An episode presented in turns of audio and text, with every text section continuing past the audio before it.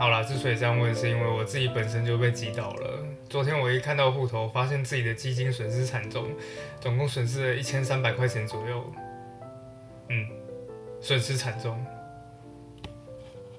好，那伤心事就不多说了。今天要讲的故事其实跟股市无关啦，而是上个星期最大的一起国际事件，当然就是塔利班跟阿富汗有关。不过说真的，其实在网络上面还有各大节目的名嘴里面，已经讨论这一起事件，已经讨论了相当多了。我总觉得好像不知道为什么大家讨论的方向都有点奇怪。比方说，会不会是今日阿富汗，明日台湾？首先，我想要先讲的一件事情是。当共军真的武力犯台的时候，美军到底会不会来协防台湾？关于这个答案呢，有可能会，有可能不会。但我可以跟各位保证的一件事情是，你绝对不会去透过研究阿富汗问题，然后就获得这个问题的解答。首先，问题都已经超错了，你还想要找到正确的答案吗？不可能。不过事实上，我在这边也没有意愿要进行任何的国际形势的专业分析或预测，纯粹只是透过一九八零年代、九零年代的报章杂志一手史料，然后来看看到底发生了什么事情，怎么会造成塔利班的出现，还有就是当二零一五年发生巴黎恐攻的时候，和朋友开始热烈的讨论，应该要怎么看待与我们不同的异文化。那废话不多说，接下来就开始我们的故事吧。事实上，长久以来，我看待伊斯兰教和穆斯林其实一直都蛮矛盾的。事情要从二零一零年圣诞节我到德国汉堡留学时开始说起。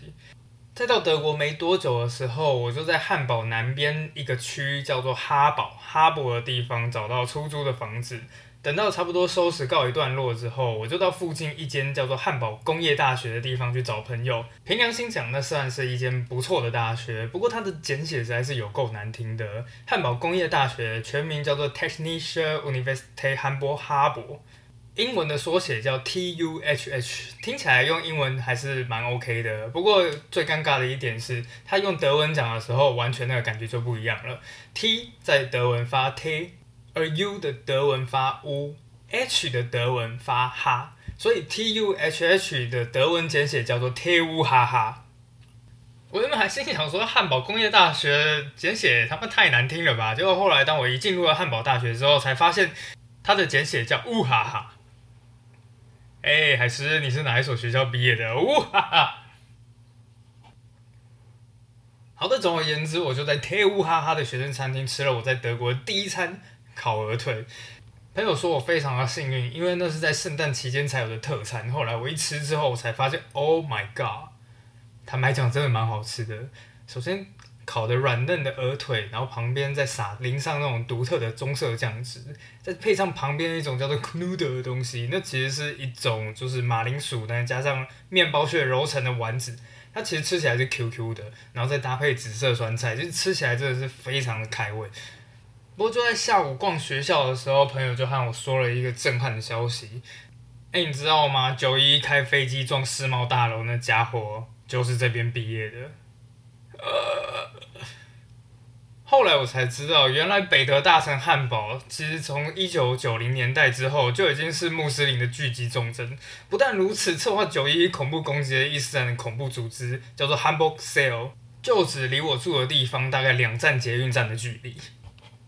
在一听到这件事情之后，我开始对穆斯林有一种非常复杂的情感。因为坦白说，我住的地方穆斯林非常的多，我住的地方是一个土耳其区，而那时候就我自己的观察，其实绝大多数穆斯林是真的很和善。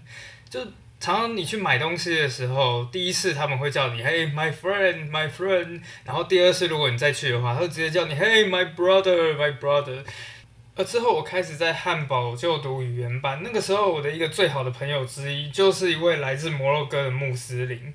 那个人真的是我看过最和善的穆斯林。我第一次抽水烟，西夏就是他带我去的。但笑的时候，眼睛那种眼角永远都是弯弯的。然后，也就是他让我了解到，其实很多我们关于穆斯林的，其实都是一些误解而已。总而言之，就是这种奇特的经历让我陷入一种奇怪的情绪里面。一方面，我在现实生活中看见的穆斯林和善快乐，但另外一方面，我在新闻里面看到的穆斯林仿佛又是一种完全不一样的群体。到底哪一个才是穆斯林的真实面目？而又是什么造成了这样子的差异？阿富汗塔利班盖达之间的关系到底是怎样？而这些又是怎么出现的呢？接下来我的故事会有两个主角，一个就是那个开飞机就读于泰乌哈哈的穆罕默阿塔，而另外一个当然就是众所周知的盖达组织宾拉登。好，我们先讲奥萨马宾拉登，透过他的故事，我们就能够了解为什么恐怖组织会在阿富汗生根发芽。宾拉登呢，他在一九五七年出生在沙地阿拉伯，他老爸呢是阿拉伯银建业的大富豪，据说娶了十名以上的老婆。宾拉登他的兄弟姐妹非常屌，他在五十四位兄弟姐妹中排行第十七。当然，作为一位建商之子，宾拉登可以说是一个标准的富二代。不过，虽然他的生长环境非常的富裕啊、优渥啊，可是问题是，他却在成长过程中变成了一位伊斯兰的基本教义派。而就在二十二岁的时候，原本他看起来似乎是平顺的一生，突然间被彻底改变了。而这一切改变的源头，就是一场发生在阿富汗的战争。在苏联的历史走向里面，其实一直是有两种派别的，一种是走史达林路线的保守派，而另外一个则是走就赫鲁雪夫路线的改革派。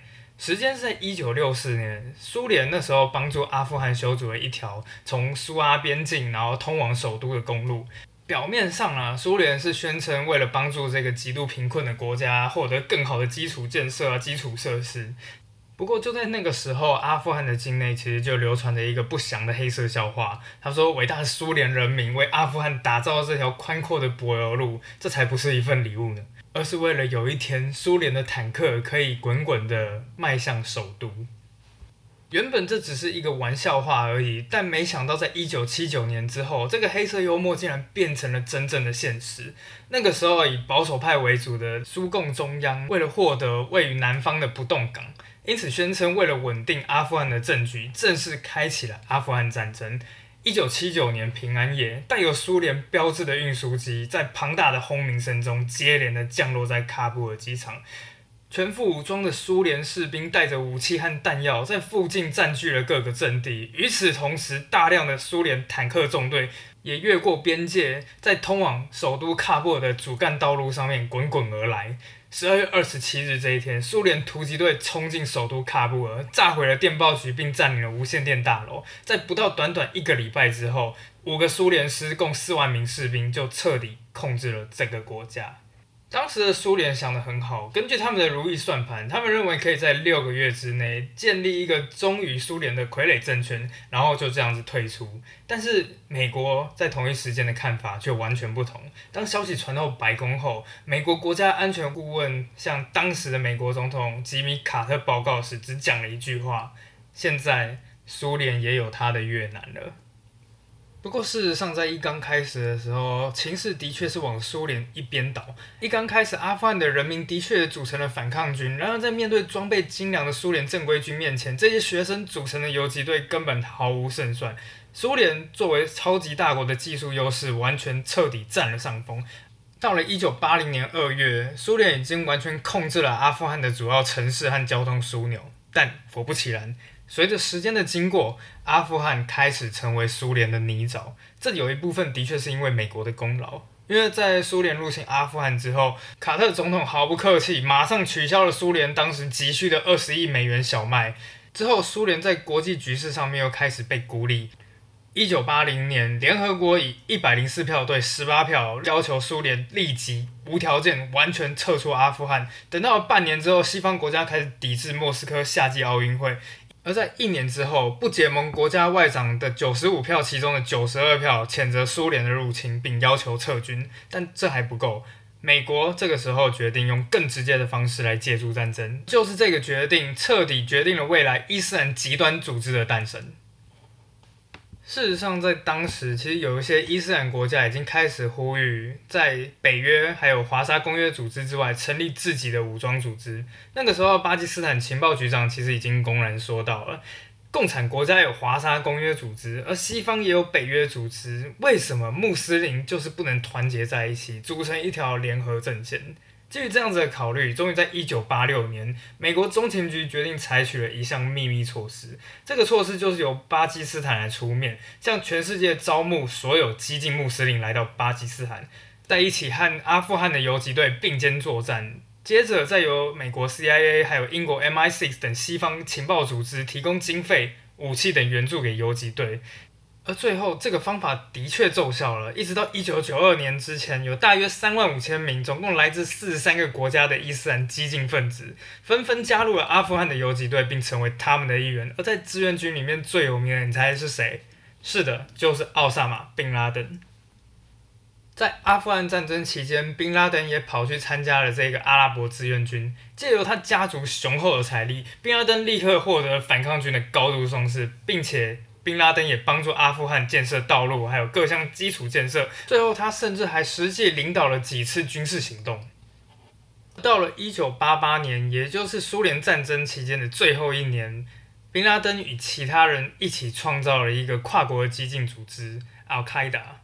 盖达组织，也就是基地组织的意思。这个组织在阿富汗东部设有军事训练营，平时除了训练使用一些枪械、火箭筒、飞弹之外，也教授一些爆裂物和化学武器的制造方法，还有使用方法等技术。事实上，这也就是为什么在九一一恐怖攻击事件之后，有很多人说，其实这算是美国自讨苦吃的结果。不过，在这边也要帮美国说一句话是。那个时候你有什么更好的做法吗？套一句前美国国家安全顾问的说法，你觉得当以后全世界看待这段历史的时候，是哪一个东西比较危险？是塔利班还是拥有核武的苏联？哪一个任务比较重要？是激进的穆斯林还是结束冷战这件事？而之后，正如美国所预料的，苏联果然陷入了战争的泥沼里面。一名曾经参加过阿富汗战争的苏联老兵，就向德国的周刊报道说：“我们每天好几次遭到敌人的炮火攻击，机枪、榴弹发射器、火箭都不知道是从哪里来的。在整个战斗中，他们几乎从来没有见过对手。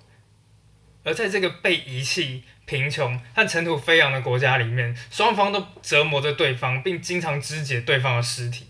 这也造成双方的仇恨越来越大。而在苏联因为刺针飞弹而失去对空中的控制权之后，阵亡的苏联士兵人数开始直线上升，越来越多的死者从苏联的飞机上被运送下来，他们一个个都被装在一具具已经被焊接的新做成的棺材里面。而就像在越战后期的美国人一样，苏联人也开始明白这场战争是不会赢的。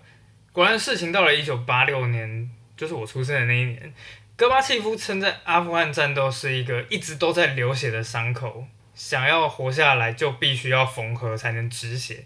终于在过了三年之后，一九八九年二月十五日，最后一名苏联士兵终于离开阿富汗。而等到这时，莫斯科已经付出了八百五十亿美元，还有一万五千名苏联士兵的生命的代价。阿富汗胜利了，但是却留下了一个新的隐忧。正如同美国学者杭廷顿到最后所讲的一样，在这场战争之后，留下了一个致力于推广伊斯兰教的组织。还有一大批经验丰富的伊斯兰战士，遍布全国的训练营地和后勤设施，紧密的泛伊斯兰人际网络，还有大约三百到五百枚根本不知去向的刺针飞弹和大量军事装备。还有一个东西是最重要的，那就是打败苏联这个超级军事强国后所产生出来的过度自信。这一切的一切，都让人迫切的希望去寻求更多的胜利。这些激进分子开始认为，只要由新一代的烈士抛头颅洒热血，他们最终能够实现伊斯兰教的最终梦想——一个新的伊斯兰酋长国。而就在短短的一年之后，果然新的敌人就开始出现了。一九九零年，伊拉克入侵科威特，直接威胁到沙地阿拉伯的安危。而隔年，以美军为首的多国联军展开沙漠风暴作战，仅仅用四十二天的空袭和一百个小时的陆战之后，就直接摊平了伊拉克的军队。但是这个胜利造就了一个愤怒的心灵，宾拉登不满自己的国家阿拉伯竟然去向西方势力合作，此在之后和阿拉伯内政部长会谈时，就直接称呼对方为伊斯兰叛徒。而最后，当然这件事情也惹怒了阿拉伯王室，史无前例的撤销宾拉登的国籍。这个时候，宾拉登被驱逐离开阿拉伯，最后终于在阿富汗落脚。两年后，也就是一九九六年，诞生在阿富汗南方一个没多久的组织——塔利班。也就是神学士攻下了首都喀布尔，在接下来四到五年的时间里面，宾拉登的盖达组织一直在策划着对美国的袭击，而美国也一直在要求阿富汗交出宾拉登。而就在二零零一年，美国尝到了最震撼的苦果。有人说九一就是我们这个时代的珍珠港事件，所有二十五、三十岁以上的人都会永远记得。当你听到九一事件时，你现在人在何方？事情要从九一发生的前四天，也就是九月七日开始说起。这一天，美国东岸早上七点，一名身材壮硕、相貌剽悍的阿拉伯裔男子接通一通从阿富汗打来的电话。在三十秒之后，他放下话筒，兴奋地告诉大家：“告诉大家一个好消息，我们老板已经下达最终指令，这就是最后审判，一切依计划行事。”恐怖攻击执行部队一听到这个消息时，全场立刻发出高亢的欢呼声。哦，阿拉大概是这样。现场的桌子上放着一张纸，上面记载着十九人名单，分为四个行动小组，而带头的就是那位留学汉堡的穆罕默德·亚达。事情还要从一九九零年开始说起，那时的宾拉登正在伊拉克讨论对付美军的方法。而这时，年仅二十二岁的亚达千里迢迢的从约旦开车横越六百公里的沙漠，前往巴格达，在完全没有事前知会的情况下，拜访了宾拉登。宾拉登的盟友恶狠狠地瞪着这一个不速之客，警告他：“我要是查出来你是阿拉伯方面派来的奸细，我一定会当场宰了你。”而这时，宾拉登也对这一位陌生年轻男子的到来感到讶异。但随着时间一长，他开始认为眼前的年轻人是真诚的，他真心的相信伊斯兰的理念。他告诉亚达，现在巴格达和他们一起研究化学兵器。而在一九九二年战争结束之后没多久，宾拉登就把他送去了德国汉堡，因为在那个时候，汉堡已经成为了欧洲最大的阿拉伯人聚集的社区。就这样，亚达在德国一边专心读书，一边招募着新血。总共六年的时间，而这个在六年的期间里面，居住在汉堡的圣战士数量开始不断增加。之后，他又去上了喷射客机的驾驶课程。等到二零零一年九月，一切已经准备完成。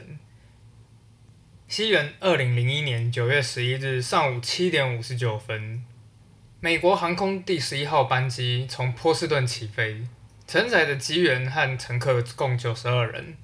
这一天，在飞机起飞后不久。坐在商务舱的亚达首先从座位上站了起来，而这个时候空服员注意到了，他赶紧松开了自己的安全带，穿过了布帘，来到商务舱的最前排，告诉亚达先生：“你这样让我们很为难，飞机还在爬升中，请回到座位坐好。”但这时，另外一名恐怖分子马上抽出一把剃刀做成的武器，紧紧地抵住空服员的脖子。受到惊吓的空服员立刻开始尖叫。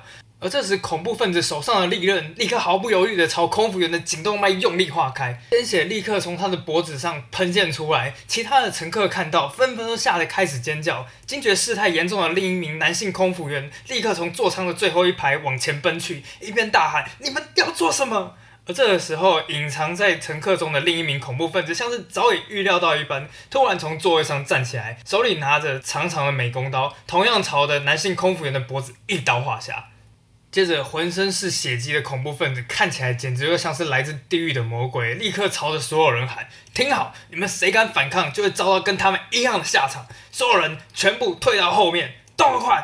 机舱陷入了极度的恐怖和惊慌之中，而这个时候，骚乱的声音也传到了驾驶舱中。机长一听到之后，立刻想要去查看一下后面到底发生了什么事情，急匆匆的交代副机长：“这里暂时交给你。”接着，机长打开了舱门，而这个时候，等待在门后面的亚达立刻撞了进去。接下来，把技师的喉咙一刀划开，机坐上了驾驶座。接下来，熟练的将自动驾驶切换成手动驾驶。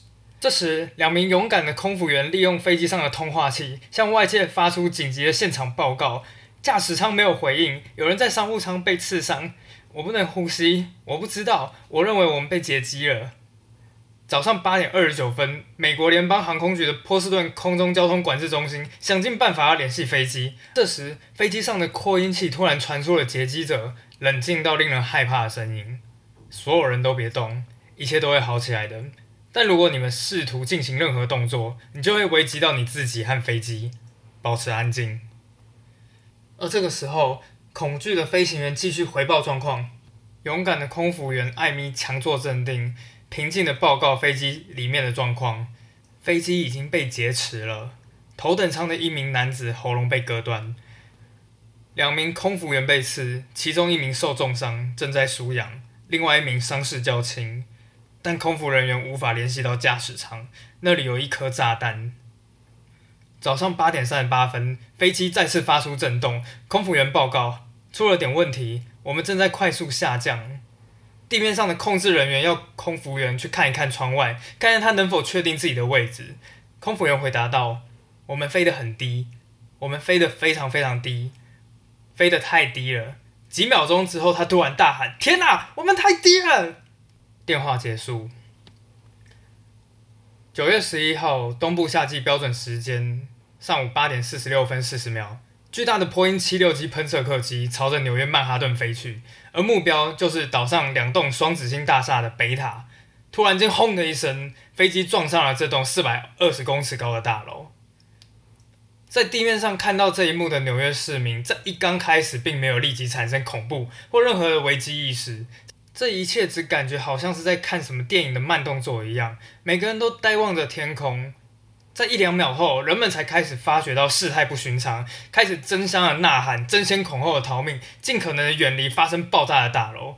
而早上九点零三分，另外一架喷射客机也跟着撞上南塔。随着爆炸的威力，天空飘散的数不清的文件、纸片，仿佛在下雪一般。其中还可以不断看到往下坠落的黑影，像自由落体一样。那是人。许多人抱着最后的求生意志，从高处一跃而下，甚至还有两名女性是手牵着手一起往下跳。但是因为风压的关系，他们的头、手脚、身体都在坠落的过程中剥离解体，最后变成一块一块的肉屑，像雨一样的洒落在地面。两栋大楼大约撑了一个多小时，六十分钟后，大楼的水泥地板突然急速塌陷，一直到完全淹没。上午九点五十九分，世贸大楼南塔率先倒塌，而半小时之后，北塔也跟着塌陷。在冷战结束后十年，认为和平将永远到来的美国人都在那一瞬间全部梦醒。而一个月之后，英美联军就进入了阿富汗，与反塔利班的北方联盟合作，美国的阿富汗战争也由此打开了。好，那历史的部分呢，就到这边完全结束了。不过最后几分钟时间，其实我蛮想要聊一下我自己在欧洲的经验。事实上，在去欧洲之前，恐怖行动、恐怖攻击对我来说一直是一个很遥远的概念。不过就在二零一五年，欧洲发生了一件大事：伊斯兰国对法国巴黎发动恐怖攻击，而且宣告这只是一连串恐怖攻击的开端。在那一瞬间，整个欧洲其实算是蛮风声鹤唳的，尤其是。那个时候我身处的城市汉堡，因为一来一年一度的圣诞市集已经快要开了，而汉堡又是德国第二大城，怎么算感觉都是一个很重要的目标吧。所以那个时候就是在那几个月，我连搭个电车都觉得，看好像随时都要爆炸了。而且就是在同一时间，德国反对伊斯兰的声音开始逐渐从台面下开始慢慢浮出，声音越来越大，最后在二零一六难民危机时变得震耳欲聋。我记得那个时候，我和我的大学同学们，然后就讨论到这件事情：伊斯兰国和盖达、塔利班到底就是这随着跨越的十年的时间，到底有什么相同或是不同之处？甚至我们讨论的大一点。历史上所有的极端政党或组织，纳粹党、共产党，表面上一个是极右派，而另外一个是极左派，但为什么到最后总是不约而同，造成这么大的人民损失？一直到最后，我在书上面看到了一句话，这句话其实我一看到的时候，有一种脑袋被挨了一记闷棍的感觉。上面讲说，在一个团体里面，极度强烈的自我认同，自然而然就会造就爆裂的仇爱心态。他是这样说的：我们会恨，是因为我们有爱；我们会具侵略性，是因为有些东西我们在乎而给予保护。